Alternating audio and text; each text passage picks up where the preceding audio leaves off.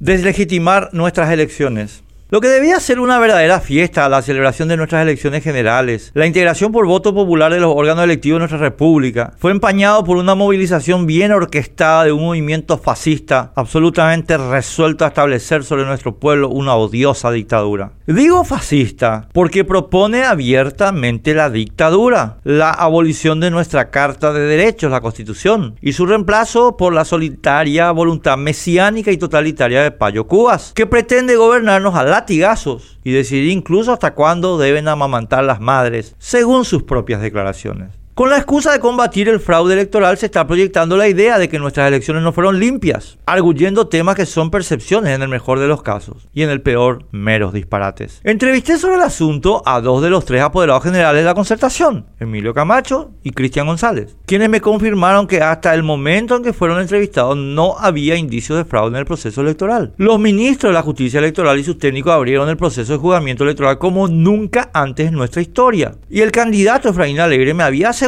en la entrevista realizada el domingo anterior a las elecciones que más del 90% de todas las autoridades electorales del país tenían mayoría controlora de la concertación. Pero Payo, el líder fascista pretendiente de la dictadura, beneficiario en este proceso que dice fraudulento del voto de unos 700.000 compatriotas, acusó sin prueba alguna a nuestro sistema electoral de tramposo. Este es el momento, sábado 6 de mayo, en que el movimiento fascista no produjo una sola prueba de fraude. Todo lo que están logrando mostrar son inferencias, deducir algo o sacarlo como conclusión de otra cosa. Sobre que en varias mesas se habrían cargado votos de personas que no concurrieron a votar. Esta inferencia supone acusar a los integrantes de la mayoría que la concertación tenía en las autoridades electorales del país de ser corruptos. Unos 20.000 compatriotas o más, según los fascistas, se vendieron para cargar votos a favor de la Asociación Nacional Republicana ANR, que sin embargo no tuvo más votos que su promedio histórico. Si la ANR compró más de 20.000 concertacionistas para cargar votos, ¿por qué cargó tan pocos votos? ¿Por qué permitió que los resultados